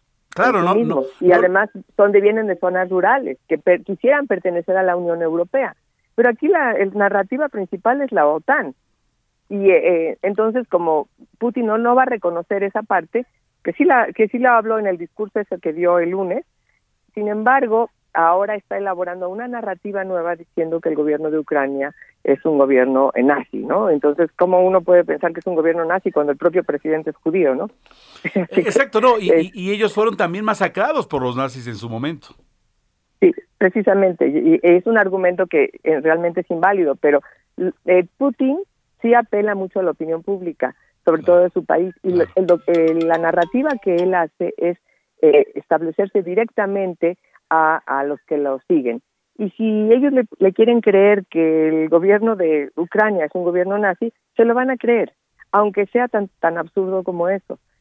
Esa es la, la parte que ahorita tendríamos que estar observando, porque eh, los simpatizantes de Putin son básicamente los rusos y obviamente Bielorrusia y algunos otros eh, que están dentro de ahí y algunas de las eh, exrepúblicas soviéticas que están eh, apoyadas por el régimen ruso, Kazajstán, Turkmenistán y todas estas, pero Ucrania no. Ucrania se siente más europea que rusa. Que Rusia. es el- el tema. pero, pero además, cu- cuando llega la fuerza maestra, pues qué otra cosa. Eh, eh, esto ya lo hizo eh, Putin en, en- en Georgia, con Abjasia, Claro, con eh, claro. este, o sea, ya lo hizo eh, ti- donde tiene una mayoría de, o- o- o- de gente que habla ruso o que son étnicamente rusos, pues lo hace. Pero además esto, esto viene como consecuencia de algo que, que hacía Stalin, ¿no? Recordemos en, el- en los países bálticos, colocaba rusos a la fuerza que fueran a Letonia, a Estonia, y, a, y a- gente de esas repúblicas los sacaba de su lugar. Entonces, pues con, ese es el gran pretexto que tienen siempre los tiranos para llegar a otra parte. Mira, son muchos, hablan como yo, tienen mis costumbres y por eso me los quiero anexar. Sí, pero bueno, Lituania, en particular Lituania, no quisiera pertenecer a la Unión Soviética o a lo que se llama Rusia hoy. Claro, Eh, no, no, no. Sí, sí me gustaría decir algo muy interesante. Esos tres países bálticos, los tres pertenecen a la OTAN. Sí, sí, y ahí no se puede meter eh, Putin porque, bueno, aquí sí hay una reacción eh, Inmediata. inmediata de parte de, de los países de la OTAN. Eso es Pero lo que no quiere que le vuelva a pasar, exacto, aquí en Ucrania, ¿no? Exactamente. Bueno, claro. Pero esta, eh, Entre Polonia y Lituania hay un enclave ruso que se llama Kaliningrad y ahí están apostadas unos apostados unos eh, unas tropas eh, y bueno es un enclave militar de parte de Rusia. Y eh, en algún momento ellos hicieron como una amenaza de que iban a atacar a alguno de esos países eh, bálticos. Y no lo hicieron. Y la semana pasada sale el canciller eh, eh, ruso diciendo y que nos agradezca Lituania que estábamos listos para atacar y no los atacamos, pero ni gracias recibimos de ellos. O sea, gracias por no... Gracias por no atacarnos. Es, E- Es un provocador, maestra. Hoy también el, el presidente Putin le dice a Finlandia y a Suecia que no se han metido en la OTAN, que han sido respetuosos. Le dicen, y se los advierto, cuidado, ni siquiera lo intenten casi, casi. Sí, sí, sí. Ahorita sí está en un plan eh, muy amenazante porque en su discurso habla de las armas nucleares y el- lo que dijo el, no me acuerdo si fue el lunes o el martes, dijo algo así como, este, Rus- recordemos que recuerde, recuerde el mundo entero que Rusia es una es un país poderoso y que tiene este poderío nuclear. Ese es el, el Entonces, gran bueno, ahí sí estamos en un punto de muchísimo peligro en todo el mundo. Así es. Bueno, pues eh, maestra Raquel eh, Saed, gracias por abrirnos el panorama y entender un poquito más de este conflicto que de repente nos es tan ajeno. Muchas gracias por tomarnos la llamada y es académica del Departamento de Estudios Internacionales de la Universidad Iberoamericana. Muchas gracias. Al contrario, gracias. Vámonos ahora con Isabel Mejía, ella es, ella es una periodista mexicana que está en Alemania. Y, y- y, pues, eh, oye Isabel, eh, gracias por tomarnos la llamada. Eh, quisiéramos preguntarte cómo está el ambiente allá en Europa por este conflicto en esos países, ¿no? Están, eh, eh, están cerca de esta zona y, cómo se siente el ambiente. Buenas tardes. Eh, buenas tardes allá en México. Pues aquí en Europa hay muchísimas manifestaciones. Casi hoy, sábado, que es fin de semana, se dieron prácticamente en todos los países que integran la Unión Europea. Y lo que sucede es que están haciendo muchísima presión hacia el gobierno de Alemania, que no ha tomado las decisiones que a muchos países que hoy sobre todo dieron su apoyo a Ucrania para eh, mandarles armas, para mandarles eh, dinero, como es el caso de Joe Biden, que eh, ha enviado armas a las fronteras para que se les entreguen eh, a Ucrania. Hoy ya eh, el gobierno de Alemania se puede decir se ha definido en este sentido y hoy se, en este momento se está dando una videoconferencia entre ellos está eh, eh, enlazados lo que es el canciller alemán Olaf Scholz está el presidente de Estados Unidos John Biden está el presidente de Francia Emmanuel Macron está la presidenta de la Comisión Europea Ursula von der Leyen están reunidos y el jefe del gobierno italiano Mario Draghi ¿De qué están hablando? Están hablando de excluir ya definitivamente, que es a lo que se oponía, eh, no se oponía, pero no lo quería hacer el gobierno alemán, de sacar a, a, a Rusia del sistema SWIFT. ¿Qué es esto? ¿Qué significa esto? Sacarlo de todo lo que son las operaciones bancarias vía Internet. ¿Por qué sucedería? Esto sería lo que sería para Rusia una bomba atómica en el, dentro del mercado financiero. ¿Por Claro. qué? Porque no podría mover ni un solo centavo de ninguna parte del mundo. Y esto es lo que no quería hacer eh, Alemania. ¿Por qué? Porque se vería afectado lo que es el envío, el suministro de gas y de energía eh, hacia Europa. No solo lo recibe Alemania, pero de Alemania se va a toda Europa. Alemania e Italia reciben la mayor parte y de ahí se distribuye a toda Europa. Entonces, a sacar a Rusia significaría cerrarle la llave al gas y a todo lo que es la energía. Pero esta noche están hablando ellos. No hay hasta este momento que alguien que diga exactamente cuáles son los temas, pero se, se habla que será este uno de los temas, excluir a los bancos rusos del sistema SWIFT, congelar la riqueza en el extranjero de los millonarios rusos, y esto podría impedir que Rusia use sus reservas de divisas. Esto mañana por la mañana habrá una conferencia ya del canciller alemán Olaf Scholz y se eh, todo hace suponer que hará ya eh, efectivo y dará, hará una declaración de los puntos y de lo que sucederá en las próximas horas eh, con Rusia. ¿Y por qué? Porque esta noche también ya se está recibiendo la última información de los ataques que se están dando ya muy cerca de la ciudad de Kiev. y esto estamos hablando ya de eh, lo que es eh, Novaya Gazeta, que es un medio muy importante en lo que es Ucrania que está en, eh, y que está mandando toda la información hacia Europa, donde él está hablando, donde la, la Gaceta está dando información de que ya están muy cerca, están rodeando lo que es la ciudad de Kiev Toda la gente ya está en los refugios esta noche, en sus refugios para protegerse, los que todavía permanecen en, Kiev, la gente, y eh, ya se habla de batallas ya afuera, eh, muy cerca ya de ataques a uno de los centros eh, más importantes, a un lugar que se llama Manhattan City, que es una es una mm, ciudad es un, es un edificio muy elegante que está muy cerca ya de Kiev. También se habla de bombardeos con artillería pesada que han alcanzado al hospital de oncología infantil que está ahí en Kiev y de otros edificios también importantes. ¿Y por qué está pasando esto? Porque Ucrania, digo, Rusia tiene ya un plan de atacar los puntos, de tomar los puntos más importantes de todo lo que es Ucrania para hacerse de la capital.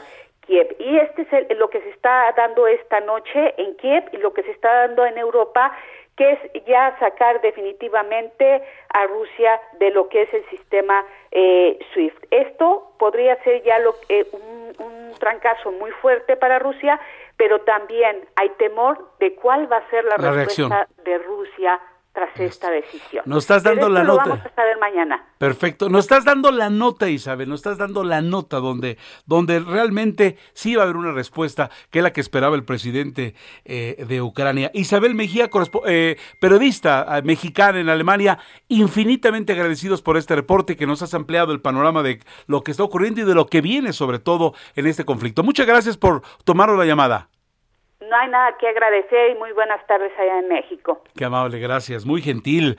Vamos a cambiar de tema, sigue la información en nuestro país, pero también hay cosas... Eh, eh, agradables. Tengo en la línea al doctor David Razo, consultor financiero y fiscal, director de consultoría empresarial Razo de Inemex. Él es presidente de Visión de Cambio AC en torno a un fenómeno que hemos visto, las nenis, una opción de nuevas empresarias. Doctor, gracias por tomar una llamada. ¿De qué se trata esto de las nenis para quien no sepa? Que hoy yo estoy seguro que mucha gente, muy poca gente ya no sabe de, qué se trata. Hola, ¿qué tal? Mucho gusto de, de estar aquí con ustedes y gracias Heriberto por, por, por darte el espacio. Digo, estábamos hablando, estaban hablando de un tema bastante radical ahí con, con, el, con el tema de Ucrania, pero pasamos a algo más local que son las nenis, que es este de lo que vamos a platicar el día de hoy, Heriberto. Y mira, a grandes rasgos, las nenis, eh, por, por definición, son nuevas emprendedoras de negocios por Internet.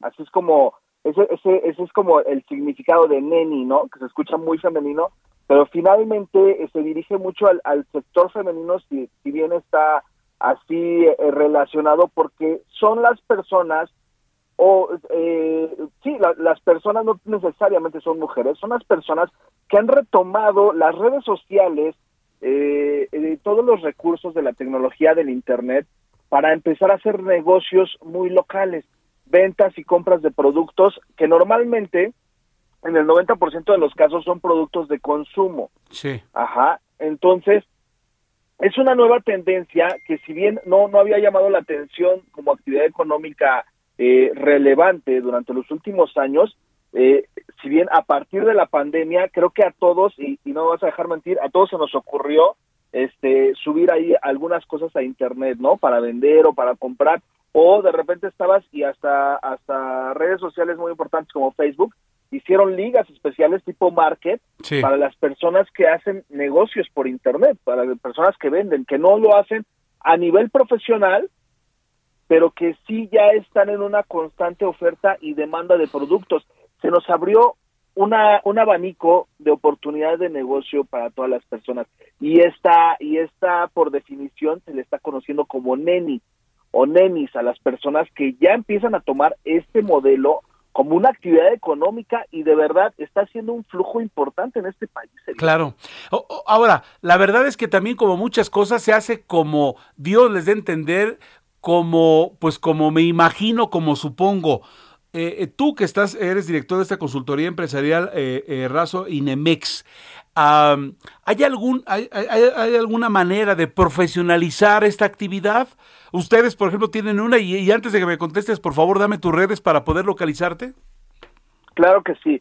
Estamos obviamente como Inemex en todas las redes sociales o bien David Razo, ahí me encuentran en cualquier red social, en Instagram, Twitter, Facebook, en cualquier red, ahí estoy al servicio de, las personas y efectivamente eh, cuál es el cuál es la coyuntura que se abre en esta en este modelo de negocio y que empieza a ser ya detectable a nivel económico nacional que, que obviamente no son modelos formales de negocio y que están generando una actividad que ya es relevante y por ende no tiene ninguna tributación ni ningún control. Las personas que, que comienzan nuevos, nuevos modelos de negocio o que empiezan a tener ingresos adicionales por este tipo de conceptos y que no tienen una preparación previa del manejo y administración de los flujos, obviamente tienden a tienden a, a, no desarrollar o no a incrementar o no mejorar las actividades de las cuales se están beneficiando. Sí es muy importante que nosotros como personas, cuando empezamos a tener esta actividad económica y empezamos a ver que la demanda empieza a ser ya importante y que nuestra oferta de productos ya empieza a ser un poco más profesional, que de entrada yo lo sugeriría que se acerquen a un profesional. David, eh, permítenos en este punto. Vamos a corte rapidísimo, estamos de regreso para que nos sigas platicando más de esto que está muy, pero muy interesante. ¿Sale? Por supuesto, muchas gracias, claro. Vamos a una pausa y regresamos con Manuel Zamacona a Zona de Noticias por Heraldo Radio.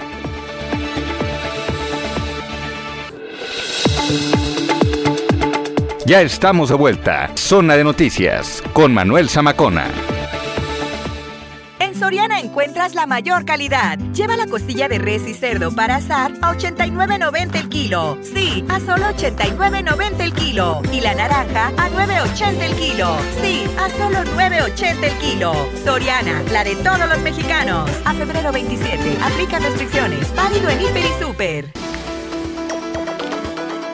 Estamos de regreso, son las 3 de la tarde con 30 minutos tiempo del centro. A nombre de Manuel Zamacona, le saluda Heriberto Vázquez Muñoz esta tarde de sábado en esta zona de noticias, en esta zona de guerra desafortunada que nos encontramos a nivel internacional. Pero estamos dando también otra información pues para, para salirnos un poco y bajarle la atención, estábamos platicando antes del corte con el doctor David Razo, consultor financiero y fiscal, director de consultoría empresarial Razo Inemex, de, acerca de este fenómeno, eh, fenómeno perdón, de las nenis, esta opción de nuevas empresarias.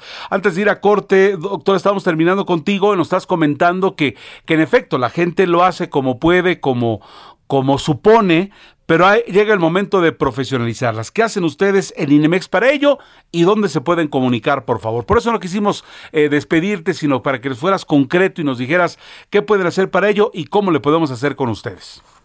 Efectivamente, sí, eh, eh, lo importante para todas estas personas que están teniendo pues una, unos ingresos ya constantes y permanentes por este concepto, por este, por este tipo de modelos de negocio, es muy importante que se acerquen a un profesional porque eh, la, autoridad a veces, eh, por concepto de flujos, como manejan mucho lo que son depósitos en efectivo en sus cuentas o transferencias sin ningún concepto, pues a veces llegan a tener problemas con, con el SAT, con la autoridad, debido a que tienen ingresos acumulables, pero pues no tienen, este, a veces ni siquiera tienen un RFC como para como para solventarse. Entonces sí, es muy importante que se acerquen, pues por supuesto, a, a, uno, a un contador, a, un fiscalista, a una persona profesional que los lleve de la mano para pues tanto profesionalizar este modelo de negocio, porque créeme que hay en este en este tipo de modelos de negocios se llegan a encontrar garbanzos de a libra, ¿eh? O sea, hay grandes, grandes, grandes este empresarias y empresarios que o emprendedores que encuentran de verdad modelos de negocio bien interesantes, eh, modelos de negocio que, que, son de tecnología, de desarrollo y que, que se pueden volver un, un, medio de vida, o sea, ya deja de ser un, un, este, un sistema o, un proceso que ejecutas como hobby o como diversión o como... O como un extra. Para, para hacer algo ya fundamental. Bueno, pues, eh, eh, eh, bueno, y entonces, ¿cómo, ¿cómo nos podemos acercar con ustedes? Pues a través de las redes, como les mencionaba, ahí está la página de internet, inemex.com.mx, .com.mx a través de las redes sociales, en INEMEX, en Facebook, en Twitter, o pueden llamarnos al 55 76 79 19 20, en donde vamos a estar siempre gustosos de atenderlos, de, de, que, de escuchar sus proyectos, sus ideas y por supuesto llevarlos a un buen camino de emprendimiento para que las personas, pues de verdad, de verdad, de verdad, este país le urge, le urgen personas emprendedoras, personas que de verdad quieran desarrollar talento, desarrollar empresas y desarrollar modelos de negocio que generen empleos. Estamos saliendo de una pandemia y estamos a punto de entrar en una crisis internacional por este por este tema bélico y, y de verdad ojalá tuviéramos oportunidad porque el tema económico se puede volver crucial a partir de estos estos temas bélicos que nos están presentando. Doctor David Razo, consultor financiero y fiscal, director de consultoría empresarial Razo Inemex, gracias. Estamos en contacto, pues, si nos permites. Por supuesto, a tus órdenes siempre, Heriberto. Muchas gracias. Sabemos que el valor de los datos se va elevando en general en todos los negocios en cualquier tamaño, pero en particular en el comercio electrónico es muy importante saber utilizar datos combinado con brindar una buena experiencia al usuario digital. Esta tarde también estamos dando la bienvenida a Ebert Hernández, que es CEO de Extendo, es una empresa experta en marketing manejado por datos. Esta empresa, por cierto, fue nombrada recientemente por Google como Partner Premier. Nos encantaría que nos platicara cómo estás, Ebert. Me da mucho gusto saludarte. Gracias por tomar la llamada a los amigos del Heraldo Radio en esta cadena a nivel internacional. Con mucho gusto, muchas gracias. Buenas tardes, Heriberto. Muchas gracias. Un placer estar con ustedes. Muy amable, de verdad. Eh, el, asunto está en, en, cómo entregar buena experiencia al usuario digital. Ya que estamos metidos en el tema, sabemos que el valor de los datos se va elevando en general en todos los negocios eh, de cualquier tamaño, pero en particular en el comercio electrónico, pues es muy importante saberlos, ¿no? Combinado ello, por supuesto, con, con una buena experiencia al usuario digital. Concretamente, Ebert, ¿cómo darse cuenta si un cliente digital está satisfecho o no? Pero hay, hay muchas formas, hay algunas, algunas veces se pueden utilizar los datos para eh, analizar eh, el comportamiento de los usuarios y eh, tratar de entender en dónde hay quizás puntos de fricción, en donde quizás la, ¿no? El, están teniendo una experiencia que, que, tendría que ser mejorada. Sí. ese es, digamos, del lado de comportamiento y también es muy valioso cuando los consumidores o los clientes eh, dan retroalimentación cuando reciben las, digamos, como estas encuestas, ¿no? Cuando después de comprar te llega un, correo electrónico o, una solicitud de, por algún otro canal de retroalimentación de cómo fue tu experiencia de compra y esa parte cualitativa es, es un complemento también muy importante que yo creo que las empresas deben aprovechar y deben valorar mucho y por otro lado pues igual ¿no? yo, yo invitaría a todos los los compradores en línea que eh, en la sus posibilidades pues, den ese feedback a las compañías porque les puede ser muy útil e inclusive les puede ayudar eventualmente a mejorar la experiencia. Y, lo que pasa es que de repente somos buenos para quejarnos, es decir, eh, digo, en nuestra compra, en cualquier cosa, si algo, se, eh, si voy a comer a un lugar y de verdad estoy súper satisfecho, es difícil decirle al dueño o al mesero, oye, de verdad gracias porque atienden muy bien, salgo fascinado de ello, pero ah, me dejó mal, me voy a super quejar. Esto también, este, este escenario también se, se da en la parte digital, Sí, es muy normal y yo creo que las empresas que reciben esta retroalimentación de sus clientes la deben utilizar de una forma positiva, sí. precisamente para mejorar la experiencia. Deben un poco sí darle la perspectiva, que le, ¿no? como todas todas las cosas en su en su correcta dimensión, digamos, ¿no? Sí. Pero eh, sí creo que la parte cualitativa es un gran complemento. A mí me ha tocado participar desde, ¿no? desde que fundé mi compañía hace casi ya 11 años, la próxima semana para nuestro aniversario. Bien, y, y, siempre, siempre con este ADN de ayudar a las compañías, a las empresas, a nuestros clientes a tomar decisiones basadas en datos para mejorar sus iniciativas de marketing y, e inclusive pues más amplio, más allá de las iniciativas de marketing para entregar experiencias digitales, eh, pues digamos, eh, adecuadas, ¿no? O, increíbles, ojalá fueran, ¿no? Y dentro de esto, justamente, Gilberto, pues uno de los usos de los datos en el lado de comportamiento, te digo, creo que es bien valioso complementar los datos de comportamiento con los datos de opinión, la parte, digamos, sí. más como cuantitativa con la cualitativa, si quieres llamarlo de alguna manera. Oye, ¿eso es para atraer más clientes? ¿Al claro, final de la historia? Esto le sirve a las compañías, a los comercios electrónicos, para atraer más clientes, pero también para atender mejor a sus clientes actuales y, los otros, ¿no? Eh, me ha tocado participar y he observado muy de cerca ciertos comercios electrónicos que han crecido de forma muy importante, que precisamente han tomado el uso de los datos como algo, digamos, fundamental en su forma de trabajar, eh, donde no toman decisiones si no están soportadas, digamos, ¿no? por, por datos, eh, inclusive algunas decisiones de, de experiencia precisamente, como el, tema de esta conversación. Eh, cómo mostrar mejor los productos a los usuarios, cómo presentar mejor los resultados de búsqueda cuando un usuario está, digamos, investigando para comprar y ¿no? en cualquier comercio electrónico utiliza el buscador del propio comercio electrónico para eh, tratar de encontrar un producto que es de su interés. en donde hay datos que nos pueden arrojar digamos, un poco de pistas de cómo está haciendo la experiencia, por ejemplo, al momento del pago. Entre más errores le aparecen a los usuarios, pues también hay una tendencia de más abandonos. Eso es más o menos normal. Lo interesante es descubrir en dónde están y qué es lo que está causando ese tipo de, situaciones, porque finalmente pues es dinero que se queda sobre la mesa, ¿no? Ya, ya tenías el carrito con cosas, no pudiste pagar y pues lo siento, te vas y lo compras en otro lugar. Y no, regreso, ¿eh? O sea, no tan solo se me queda el, la mala vibra, de, o sea, ya, ya una mala experiencia, adiós, ¿no? Sí, cuando hay, cuando hay experiencias que, no permiten avanzar, pues claro, los usuarios es normal que traten de encontrar otras alternativas y pues en este mundo tan competitivo, sobre todo en el ámbito digital, ¿no? Eh, pues las opciones están a un clic de distancia, entonces no hay mucho esfuerzo como para Ah. moverse de un comercio electrónico al. Oye, y de repente nos pasa, por ejemplo, yo soy muy malito para el mundo digital y me la pones difícil, adiós. O sea, me la pones difícil que debo de poner y que y, y, y me vas poniendo barreritas. A la, a la segunda me voy a un lugar que sea más amigable y, y, supondría que somos muchos, pues ya por edad, por muchas circunstancias, que no se nos es tan natural el mundo digital.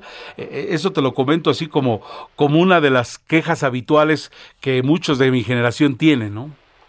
Sí, completamente. Eso, eso, eso es algo muy, muy habitual y precisamente por eso la importancia de que las, las personas que manejan un comercio electrónico estén conscientes de que los datos que tienen de comportamiento, y de satisfacción, ¿no? Donde nuevamente la parte cuantitativa como la cualitativa son pueden llegar a ser una mina de oro para eh, pues para entregar una mejor experiencia precisamente y para crecer el, crecer el resultado del negocio, ¿no? O sea, tiene que ser algo ganar-ganar, ¿no? Claro. mejor experiencia a mis clientes, estos clientes encuentran lo que lo que están buscando y pues hacemos un hacemos negocio, digamos, y satisfacción ¿no? Oye, Ever, eh, cualquier persona puede usar herramientas de análisis digital porque de repente esto, esto me suena muy elaborado, solo para grandes empresas y ese ratito platicábamos, ya ves, con lo de las nenis. Sí, yo, mira, hay, los datos están disponibles, las plataformas digitales es una de sus grandes ventajas, ¿no? Que, que tienen los datos disponibles y lo que hay que hacer es utilizarlos, dependiendo quizás del tamaño y de la complejidad eh, del análisis, del tamaño del negocio y de la complejidad del análisis que quieran hacer o que cada uno, dueño de un e-commerce quiera realizar o llevar a cabo, pues también quizás ahí sí puede ser el nivel de complejidad eh, con el cual analizar o trabajar con esos datos, pero yo he tenido igual experiencias en donde algunas veces con análisis descriptivo, únicamente, de verdad, observando los datos y, viendo en dónde hay tales tendencias o en dónde hay anomalías en esos datos, algo que te dice, esto no me checa, digamos, ¿no? Eh, se puede se pueden apoyar en su toma de decisiones, ¿no? En otros casos también me ha tocado hacer análisis mucho más avanzados, ¿no? Donde ya se utilizan a lo mejor, no sé, este, ¿no? inteligencia de máquina, ¿no? Este, inteligencia artificial para generar modelos, hacer predicciones, generar ¿no? Eh, hay, algunas otras, eh, digamos, acciones un poco más elaboradas, más complicadas, eh, pero igualmente, pues depende, como te digo, del, del, nivel de madurez tal vez de cada, de cada negocio. ¿no? Perfecto. ¿Dónde podemos encontrar si alguien tuviera la eh, la cosquillita de acercarse con ustedes de, de Extendo, este, ¿cómo los encontramos? Ah, pues, con mucho gusto estamos siempre disponibles para atender cualquier pregunta, apoyar a quien, quien quiera ayuda en estos temas de marketing conducido por datos. Nos puede encontrar principalmente en nuestro sitio web, extendo.company, ese es el, el, más, eh, el canal más común y también estamos en cualquier otra de las eh, plataformas de redes sociales, en Facebook, en Twitter, en Instagram nos pueden encontrar igual como extendo.company. Con muchísimo gusto, cualquier consulta, estaremos felices de, de atender y de ayudar. Pues eh, Ebert eh, Hernández, CEO de Extendo. Oye, ¿y qué, qué, qué es esto? ¿Qué significa de esto de eh, partner premier que ustedes fueron nombrados por Google? Ya nada más para, para enterarme de este mundo digital. ¿Qué significa ello? Por supuesto, muchas gracias. Esta, eh, eh, esta parte del, del programa de partners que tiene Google para eh, incentivar, digamos, ¿no? a las, a las agencias Sí. que apoyan a las compañías en la gestión de su publicidad, en la gestión de su inversión publicitaria. Y eh, únicamente el 3% de los, digamos, de las compañías que se han hecho parte de este programa, eh, este año tenemos el, esta distinción, digamos, de ser partners calificados como partners premier, porque tenemos también otras características, eh, digamos, que nos distinguen y solamente seleccionan al 3%, ¿no? Que tienen que ver con qué tan preparados del equipo, por supuesto, ¿no? Qué tan el nivel de optimización, el nivel de calidad, digamos, con el que se maneja la, la, la inversión publicitaria de los clientes. eh, ¿Cómo lo están haciendo? ¿Cómo lo están haciendo? ¿No? ¿Están haciéndolo bien? Están... eh, Ahí está. Bueno, pues eh, Ebert, infinitamente agradecido. Gracias por tomarnos la llamada. Ebert Hernández, CEO de Extendo, una empresa experta en marketing manejado por datos, que, que nos hayas tomado la llamada como para eh, ilustrarnos un poco más acerca de este, de este negocio, de esto que es una realidad en torno a eh, pues el manejo por datos. Gracias por tomar la llamada. Que tengas un excelente fin de semana. Excelente fin de semana, muy buena tarde y gracias. Hasta entonces, gracias, Ebert Hernández. 3 de la tarde, 45 minutos, tiempo del centro.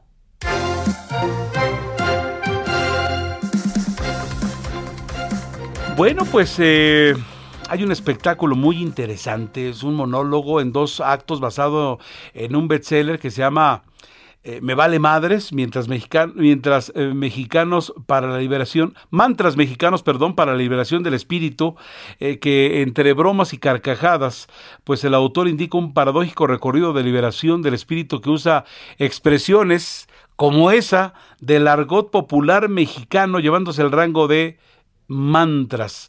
Eh, Prem Dayal, ¿cómo estás, maestro de meditación? Él es el encargado, él está en esta parte de este espectáculo. Buenas tardes. ¿Estoy pronunciando Buenas bien? tardes, Heriberto. Muchas gracias. ¿Estoy pronunciándolo bien? ¿Así es Prem Dayal? Prendayal, sí, Prendayal es, eh, è un nombre eh, iniziatico che significa Prem significa amor y Dayal significa compasivo. Perfecto. ¿Es, es, una, ¿Es una obra irónica? ¿Cómo la calificamos? Beh, beh, mira, eh, hay varias formas para calificarla. Me gustaría decir que es una sátira socio-espiritual, es un spettacolo in forma de comedia, un monólogo que hace reír, pero que también inspira, provoca, eh, te hace ver eh, las cosas que damos por sentados por un ángulo diferente. La cosa que me divierte mucho hacer en este, en este monólogo es hacer carcajear el público. El público se la va a pasar bien. Es un entretenimiento de cualidad. Y tú sabes que yo soy un maestro de meditación Sí. y tengo un centro de meditación, una escuela de meditación en línea, y, eh, pero soy también un hombre de teatro. Y por lo tanto ha sido inevitable que a un cierto punto eh, el alma del artista y el alma del buscador eh, veni- vinieran a juntarse y así en el monólogo teatral pongo los contenidos de los cursos que doy en el ámbito del desarrollo de la conciencia. Fíjate nada más, pero además eh, aquí el punto de... Es, es- es- un espectáculo con pura y auténtica sabiduría popular. Sí, la verdad, yo fui inspirado de los mexicanos para eh, escribir antes el libro y después eh, eh, sacar el, el espectáculo teatral, que al final se basa sobre este libro que ha sido, que es un bestseller, tuvo mucha, mucha fortuna, tanto en, eh, en México como en Italia. Y, eh, y la- yo agarré unas eh, expresiones típicas del argot mexicano y eh, en, mis conferencias empecé a usarlas eh, eh, para indicar algunos aspectos de la búsqueda del, eh, y del camino para la liberación del espíritu y después me vino la idea de escribir una- un libro eh, transformando estas expresiones en mantras. el espectáculo, la verdad que es un espectáculo muy, muy agradable y me encanta hacerlo. Son dos, eh, dos tiempos. Tú consideras que yo soy, vengo, soy un artista que eh, viene de Italia. En los años 80 he trabajado incluso con eh, un premio Nobel, Dario Fo, era primer asistente de, de Dario Fo, que es el, diciamo, el rey de la comedia dell'arte del, del siglo pasado. Y, uh, y, tengo un poco una herencia de una, una, grande escuela. Por lo tanto, tengo un grande maestro en teatro y un grande maestro en el ámbito del desarrollo de la conciencia. Pues se, se, nos antoja, ¿eh? Se nos antoja, suena distinto, eso suena interesante y ya nos estamos anotando así. ¿Dónde te podemos ver? ¿Dónde se está presentando y hasta cuánto? ¿Hasta cuándo? Eh, vamos a, a, a, estrenar el jueves 10 de marzo sí. en el Teatro del Parque en Interlomas, Sí. que es un bellísimo teatro. Espectacular, muy bonito, con y hay que regresar al teatro, eh, y está muy bien, y ese lugar es muy, pero muy bonito.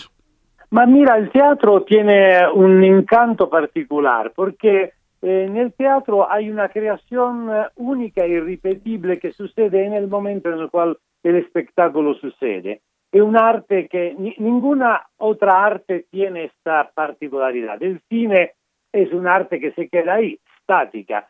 El teatro es un arte en movimiento, por lo tanto, todos los espectadores cuando van a teatro tienen que ser conscientes que son espectadores de algo único e irrepetible que van a ver solo ellos, especialmente cuando en un espectáculo como el mío, donde hay mucha improvisación, hay interacción con el público, es muy divertido.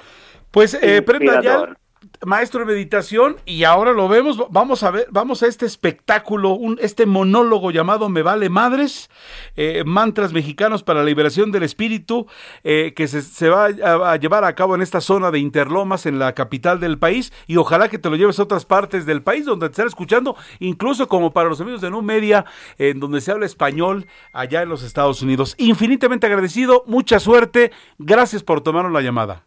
Gracias, Heriberto. Un abrazo a ti y a todos los radioescuchas. Gracias, se antoja, se antoja, se llama Me Vale Madres. Me vale madres. Qué interesante.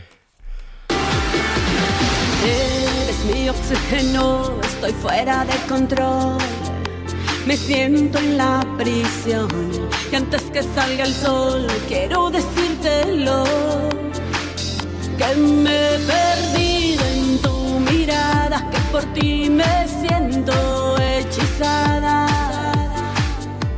Están, ustedes escuchando a Nubi, una cantante de pop music, me la recomendaron en la semana, me dicen, esta chica canta muy bien y tiene unas credenciales espectaculares, tanto en México como en Estados Unidos, ha cantado el himno en eventos grandes allá en la Unión Americana, este, ha ganado premios Fox Music USA, eh, en fin, también los premios Fama Mexican Music Awards. Me llamó mucho la atención, es una chica que tiene, tiene mucho que dar. Nubi, me da mucho gusto saludarte, buenas tardes. ¿Cómo se llama tu sencillo? Buenas tardes, ¿cómo están? ¿Cómo están todos? Un saludo, mucho gusto estar en tu programa. Muchas gracias. El, el, el disco se llama Vuelve otra vez. Vuelve en otra la vez. canción que estaban escuchando. Perfecto. Sí. Ahora, estás con una artista que es una consentida del público mexicano.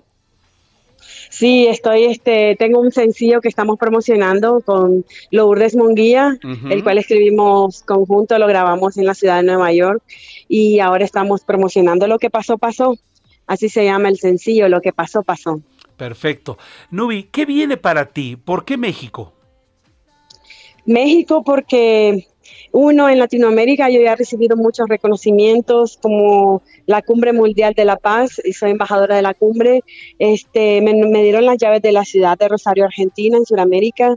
Y yo dije, pues yo quiero entrar a México, quiero que me conozcan, quiero que el público, el mexicano sepa quién es Nubi y, y, este, y también quiero que sepan que no hay nada imposible para nosotros, este, las mujeres y las latinas, llegar a lograr lo que nosotros nos proponemos, el cual si queremos hacer música, eh, grabar un disco o este, llegar a ser artista. Sé que es algo que no es fácil, pero no es imposible.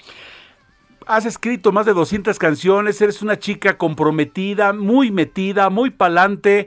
Te, te, te, auguramos un gran éxito y que México aprecie el talento por parte tuya, ¿no? O sea, de verdad hay que checarla, amigos de todo el país, de toda esta importante cadena del Heraldo Radio y de, y de No Media en los Estados Unidos, tenganla presente, va a dar mucho pero mucho de qué hablar.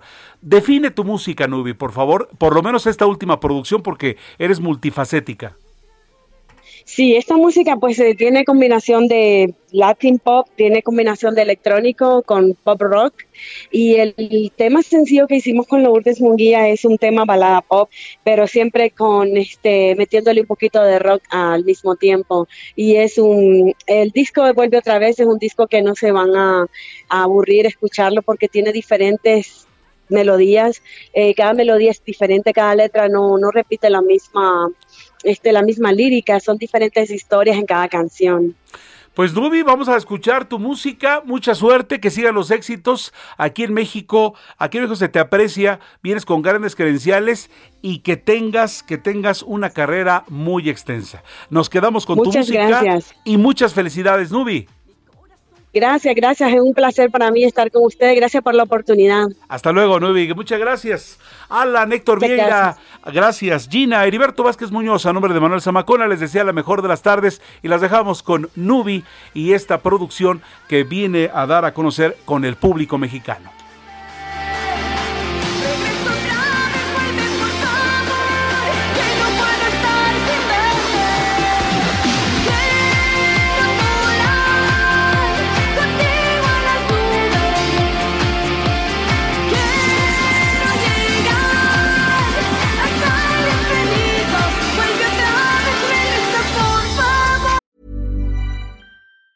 If you thought the only way to get a more defined jawline with natural looking results was through surgery, think again. Juvederm Volux XC is a non surgical injectable gel filler that improves moderate to severe loss of jawline definition and can help you achieve natural looking results with little downtime. Even better, this improved definition lasts up to one year with optimal treatment. No maintenance required. Improve jawline definition for a smooth, sculpted look with Juvederm Volux XC. For important safety information and to find a licensed specialist, visit juvederm.com. That's J U V E D E R M.com. Not for people with severe allergic reactions, allergies to lidocaine, or the proteins used in Juvederm. Common side effects include injection site redness, swelling, pain, tenderness, firmness, lumps, bumps, bruising, discoloration, or itching. There's a risk of unintentional injection into a blood vessel, which can cause vision abnormalities, blindness, stroke, temporary scabs, or scarring. Talk to a licensed specialist specialist to find out if it's right for you.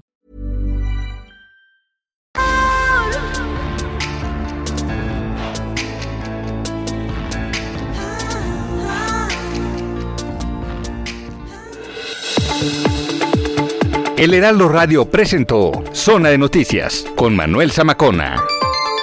Los esperamos la próxima semana en Zona de Noticias, el epicentro de la información.